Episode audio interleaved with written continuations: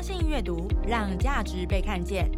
很高兴今天阅读人生的节目，我们邀请到的是我们豪门国际开发有限公司，同时也是环球国际文创的董事长简廷在简董。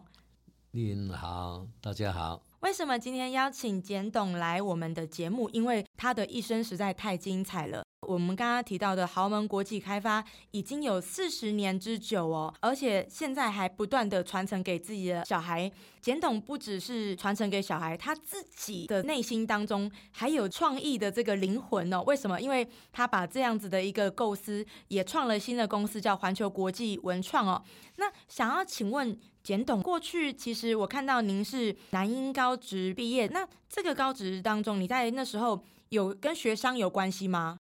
是学生意的，就是也是跟贸易这些有关系吗？为什么您会要创这个豪门？豪门国际对听众朋友可能有一些陌生，但是如果您知道简董做过的事情，您就一点都不陌生。简董呢，澳门的威尼斯哦，或者是香港，还有新加坡、上海迪士尼。都是出自简董这个豪门国际所设计的，像这个刚刚也有看到，就是我们新加坡的环球影城，这个都是出自于我们的幕后推手简廷在简董哦。所以想要问，就是说刚刚提到的，您过去是因为学商所以从商吗？还是我这边知道有一位是我们台湾的？政治家也是经济学家李国鼎先生，是我们中华民国第十一任的财政部长。他过去被台湾誉为经济奇迹的幕后重要推手，而且也是台湾的科技教父。为什么这个李国鼎先生会影响你这么深？呃，非常感谢主持人给我阅读人生。那你谈到这边的话，我就回顾我从国中的时候啊，遇到两位老师，叫李惠美老师，叫做美术老师；一个公益老师，叫做王培老师。辗转这两位老师给我鼓励跟培养我的兴趣哈，从美术工艺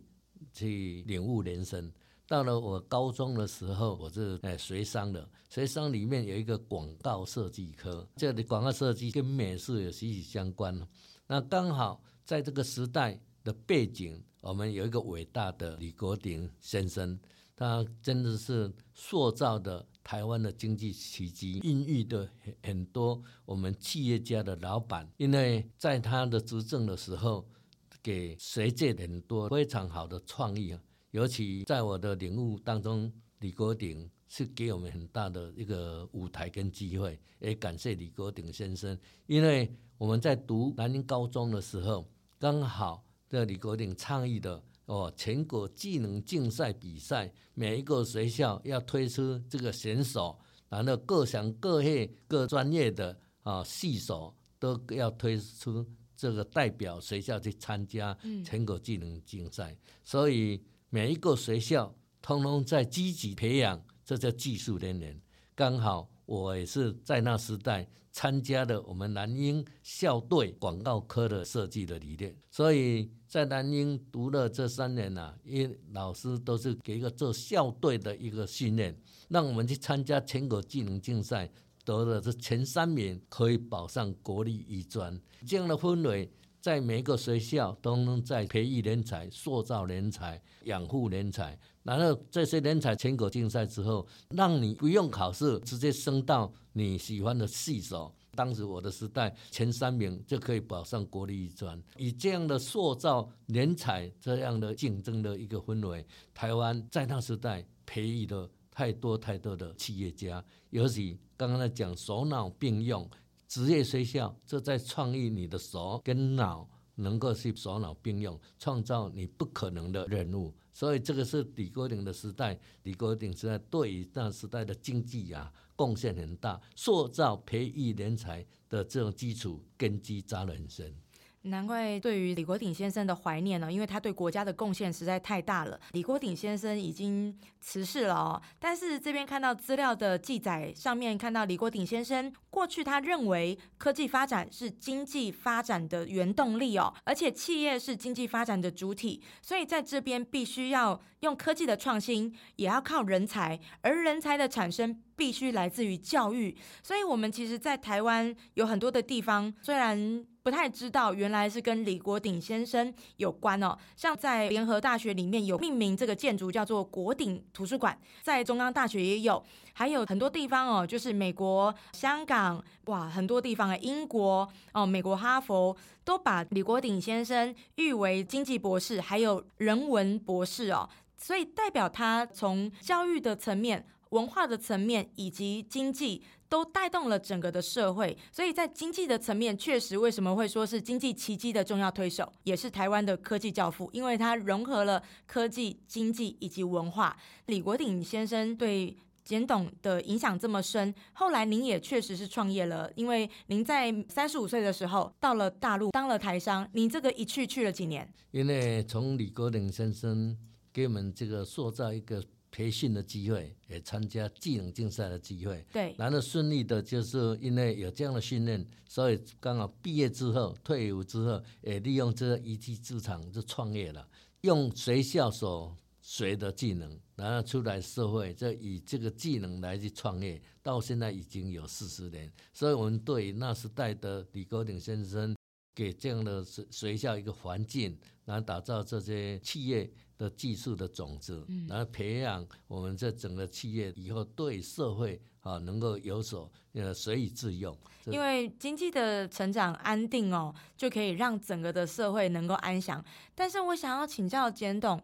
为什么您创业名字要取豪门？这个为什么要取名豪门？这个哈，你这个是真的是阅读人生啊，让我回忆到我。国小哈有记忆的时候，我是出呃，这是出生于嘉义哈大林镇大埔美一个非常偏乡的小镇，这个地方都是以农为主的哈。我有记忆的时候，我常常听到我爸爸妈妈常常套风落雨下来的时候就赶他出出走，赶他你讲这厝抓头没无你的名，抓尾嘛无你的名哈，你干嘛住这里？就等于我们那时候哈，我我感觉说。哎，家里为什么常常会遇到这些事情？原来，因为我们出生寒门，但是我家没有门，所以我们连寒门都堪称不上。嗯，所以那时候我在立志，我想要成功，哦，一定要成功，一定要出人头地。所以我在那时段的小孩子的心态，就定性说我想成功的渴望。所以我出社会，马上把我的公司命为豪门。因为出生于寒门，但是我希望成为豪门，希望能够至少把豪门命给自己的公司，鼓励自己，也甚至于希望期待可以跟豪门世家服务啊，作为我们这个业务对接的一个服务的渴望，所以我才把公司命名为豪门，这是我的就是鼓励的座右铭。刚刚听到这个简董在讲说，小时候的环境其实连寒门都称不上，哦，因为这个根本没有门哦。那后来让自己也激励自己，而且也激励我们的后辈，也是激励自己，确实真的后来的成就真的不简单哦。其实大家都很清楚知道，我们过去尤其因为疫情的关系，这三年当中很多的产业因为疫情而退缩，或者是萎缩，甚至倒闭。可是简董他完全的不畏惧哦，甚至是二零一六年开幕。了上海迪士尼哦，而且游客有来到超过了一千一百万人次哦，成为全球开业的第一年最多人次的主题公园哦。所以在这边其实看到了简董在这边台上扮演的非常重要的角色。从不管是上海或者是香港、澳门等等的地方，还有回来台湾哦，不只是在国外，也在台湾的像刚刚提到的台南的奇美博物馆哦，还有高雄的魏武营。有豪门国际的这些作品的产生哦，所以想要再请教简董，您现在已经算是独家在做这样子的艺术雕塑啊，为什么还想要再继续做这个？我看到您现在创业的是环球国际文创，在很多的资料都有看到您想要打造 ESG 未来城，这个跟豪门国际过去这四十年来有什么样的相关联，还是您有什么愿景呢？过去台商的年轻力壮都流落他乡去了哈，尤其在大陆或者其他国家都一样啊，很多都年轻过去了，但到现在目前都已经上了年纪了，甚至六十岁以上的七八十的皆有，所以我们也希望能够借由这次疫情的影响，大家滞留在台湾时间比较长，我们很多省市啊都到了七八十岁，我们在想说。过去年轻做自己的生意，我们到了六十岁了过后，我们应该要为台湾做公益。所以我们才呼吁，希望台商可以回归台湾来创造 ESG 未来城，因为 ESG 未来城这是全球必要，而且现在目前也是当要之级的净零碳排的一个科技的竞时赛。因为过去是以生产制造业高污染，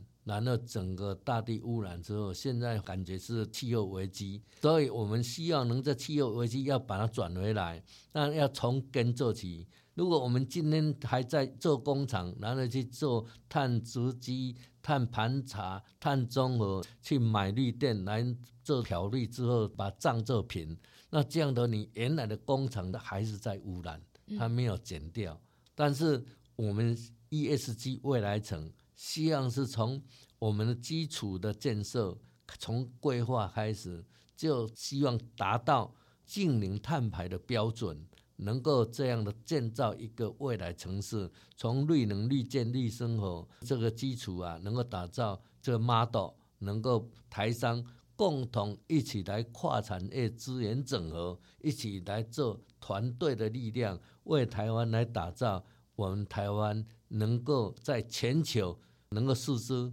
一组的一个未来城的文化科技园区。这真的是很不简单哦，因为像这样子的，我知道一开始要先第一期要投入三十亿耶，但是就像您的这个 slogan 就是创三亿造四亿哦，是一开始我以为这个是就是指的是世界的事，结果简董告诉我说，他不只是为了全世界，他也是为了世世代代哦，投入的这一些经费，他希望。用世世代代能够创造百亿的产业，最重要的是能够提供千个就业的机会。所以，为什么我们从绿生活，我们也看到了很多的生计能够在这里面找到。所以这边其实看到了刚刚提到的归于返乡哦，您从三十五岁去大陆嘛？是的，呃，我们一九九二年去大陆，就是我当三十五岁正年轻力壮的时候，一晃很快啊，三十年过去了，刚好疫情啊。就是我六十五岁了，那六十五岁回来之后，发现到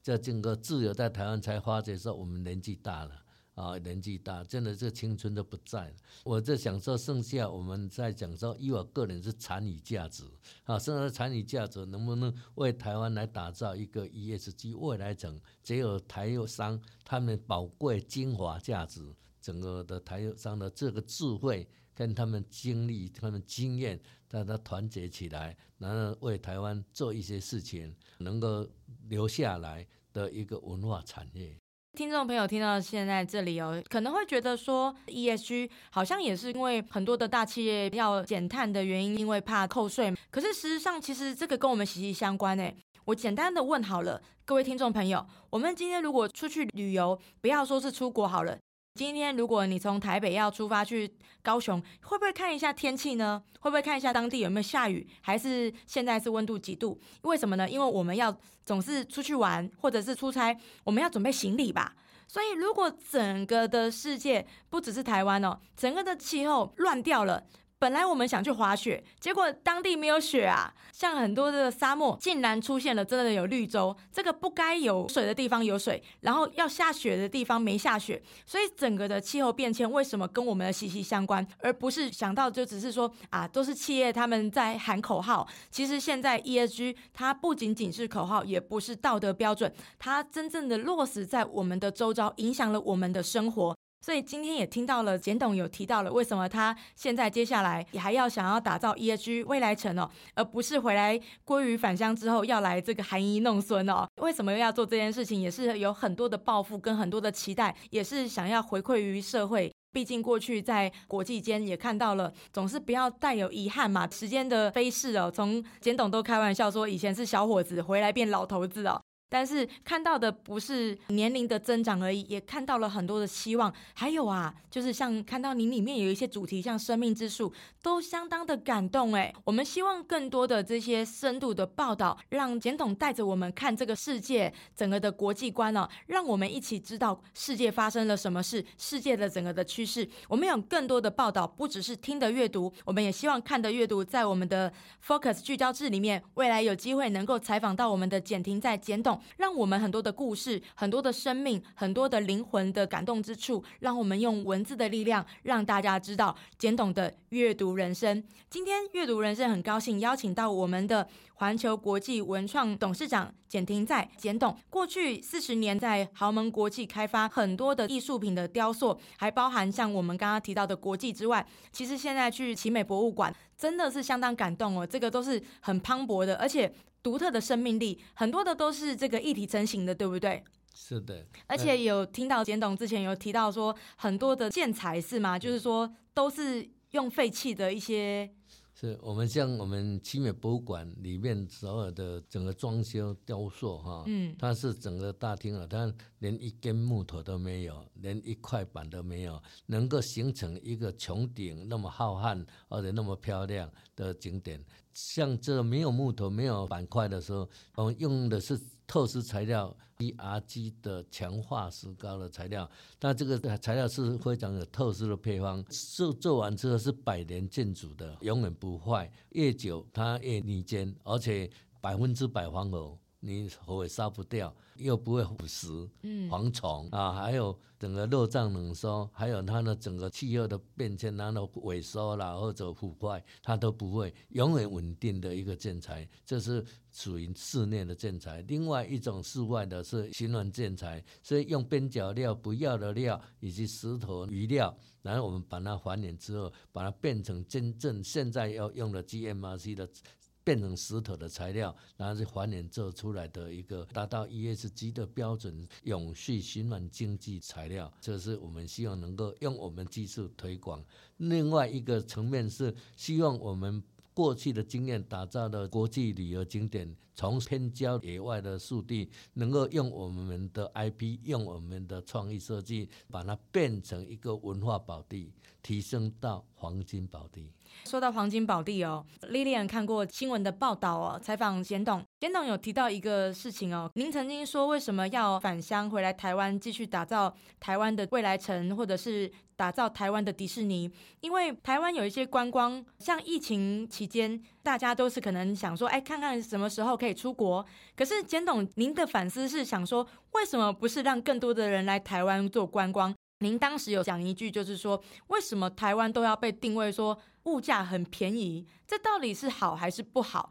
其实我们台湾当然不希望变成这个便宜的代表，好像感觉廉价哦，包含我们的劳工劳力或者是我们的物品，所以应该是创造我们更多的经济价值。这也是为什么我们的相信阅读，我们的 slogan，我们的核心会是让价值被看见。当我们有保存历史文化的时候，我们的价值像刚刚简董说的，都是世世代代能够传承，而且这个边角的料哦，都是。一些比较特殊的，但是您把它活用了哦，嗯，变没有用变废料，变成变新的经济材料，真的变成经济的黄金哦。您也是现代的李国鼎先生，传承他很多的经济思考的层面哦，让台湾整个的经济也带入了很多的建筑上面，而且这这也是其实应该也算是一种 ESG 上面的讲的永续的概念吧。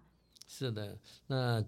本来循环经济就是在 ESG 的绿建材的一个表彰，是啊，那个是属于用废料、用边角料、不要料把它繁衍再生。啊，这个材料实践了 ESG 的绿建永续革新的建筑的工艺技术，对吧？是的。所以在这边的话，也可以看到了这个用历史的建筑哈，印证了城市的文化，而且美化了街景之后，产生的是我们的艺术的资产哦，让我们很多历史的老街得以用复兴的重现，也是现在很多观光很重要的资源。所以今天也很感谢简董哦，上我们的节目来跟我们分享他过去从台商，然后。现在返乡，继续的为我们打造，留给我们的子孙代代的传承永续的文化产业。相信阅读，让价值被看见。我们再一次的感谢我们的简廷在简董，希望未来可以在很多的新闻，像我们 Focus 聚焦制当中，可以看到您用艺术啦、用建筑、用文化、用科技来带动、引领整个台湾朝向了 ESG 无烟囱的产业。我们再次谢谢简董。谢谢，人的生命是有限的，文化却是永恒的。我们继续加油。谢谢简董，最后一句这个真的讲得很好。人的生命是有限的，但是这些文化生命却是永恒的。谢谢简董跟我们分享，我们今天很高兴能够阅读他的人生哦。阅读人生，我们下一集再见。我是 Lilian，我们下次见，谢谢，拜拜。